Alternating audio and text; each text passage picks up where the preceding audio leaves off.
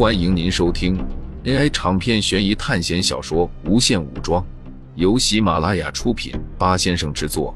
点击订阅，第一时间收听精彩内容。在通过感知生命力量躲过了一些守卫的巡逻之后，苏哲慢慢进入了这个实验基地的内部。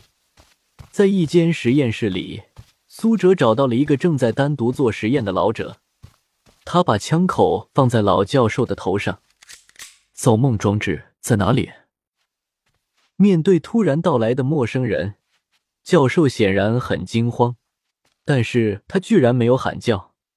劫匪先生，我没有呼救，现在也绝对不会转身看你的样子，所以请你放心。”老教授说道。“你要的造梦装置在 B 区的保险柜里。”我带你去。老教授缓慢的转身，时刻注意不看苏哲的脸。他将苏哲带到了一个巨大的保险仓库面前，然后输入了密码，打开了指纹锁。接着他便要走进去，然后苏哲便开枪了。这个老教授的脑袋直接被打烂。为何苏哲会开枪，会选择杀了他？他明明已经那么配合，那么自觉，和他比起来，戴维的表现要差得多。苏哲连忙跑进仓库，找到了一个熟悉的装置。没错，这就是苏哲想要的东西。将装置放进手环空间，苏哲马上选择离开这里。刚才那个老狐狸明显受过反恐特训，他越是这样配合，越是在骗苏哲走进陷阱。表面上看着他十分识趣，这样会降低对方的警觉，然后带着对方来到正确的地方，更加骗取对方的信任。当他告诉苏哲要苏哲陪他一起进去时，因为苏哲必须用枪放在他脑后，所以必须亲身进去。那么这个保险仓库肯定会把苏哲和这个教授关在一起，到时候整个基地都会响起警报。而苏哲也被困在保险仓库里，跑不掉。可以说，对方一开始就要置人于死地，他甚至连自己的命都不要了。不过，根据白人的思维来看，他笃定苏哲不会杀了他。到时候，要是他对苏哲说，要是苏哲不杀他，就可以不用被判死刑。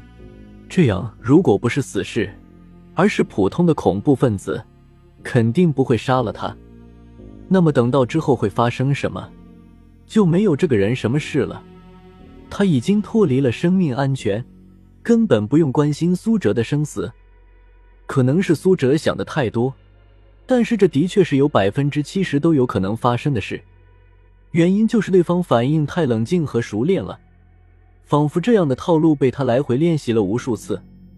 可是就在苏哲快要离开实验基地时，突然，一道防空警报响彻整个基地。从苏哲得到装置到离开，仅仅过去了十五分钟。这监控的密度可以看出，这个地方防卫是有多么森严。苏哲快步离开基地，老远就看见孟凡奇和冷心张望的脸。东西到手了吗？孟凡奇说道：“到手了，快走。”苏哲带着众人往戴维的车子里赶，而被打晕的戴维则被他们留在了原地。车子一路狂奔，尽管不明白这个实验基地对于美军多么重要，但是肯定会派人过来拦截他们。现在我们去哪里？孟凡奇开着车一路往学校赶回去。我们已经拿到了装置，就等着科比他们行动了。苏哲说道：“现在的时间点，应该在电影的开头，大概就是他们还在商量对策的阶段。趁着还有时间，我们赶快赶到科比他们那里。”苏哲说道。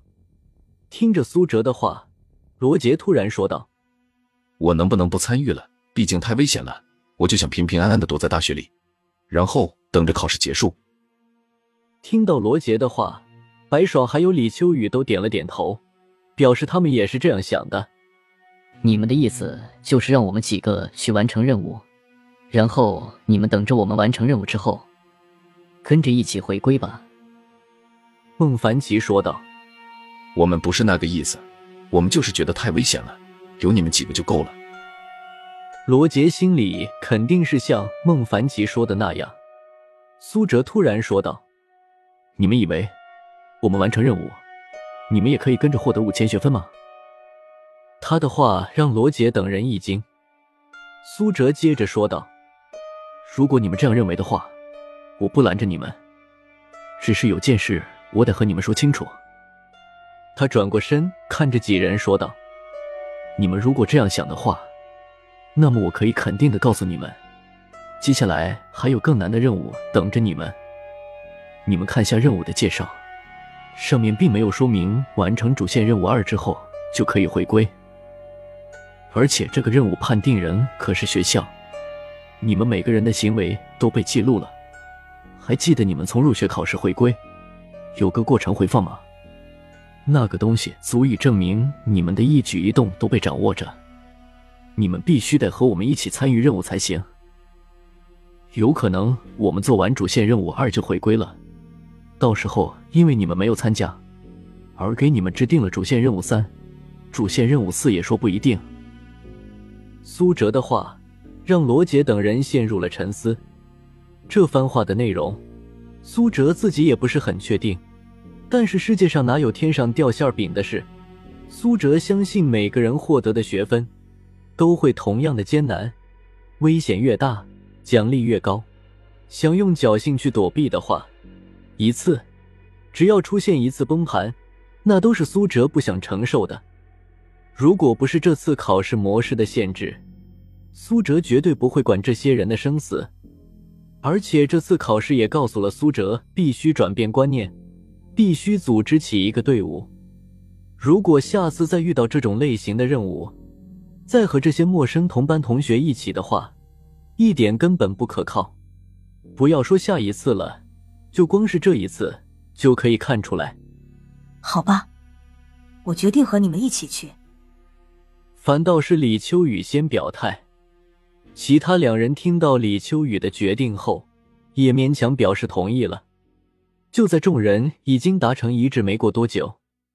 一道亮光就打在了苏哲他们所在的车上，一架武装直升机对着他们喊话：“前面的人听着，请你们马上靠边停车，不然我们将对你们进行攻击。”直升机上的人喊话道：“他们肯定很看重造梦装置，不然也不会这样温和的和我们讲话了。”孟凡奇说道：“这种装置。”能让你拥有比现实多十二倍的时间，还是可以任意掌控的。你说这种东西重不重要？苏哲说道。那为什么主角他们会有这样的东西？冷心在旁边问道。在电影中不是有个叫做康博公司的集团吗？他们虽然只出现在谈话中，但是可以肯定，他们的力量肯定不弱，因为这个公司要对付的是斋藤。斋藤的经济实力足以和控制半个世界能源公司的费雪他们相比。你说要搞到这样的装置难不难？况且，从电影到结束，这样的装置只出现了一套，他们甚至没有第二套。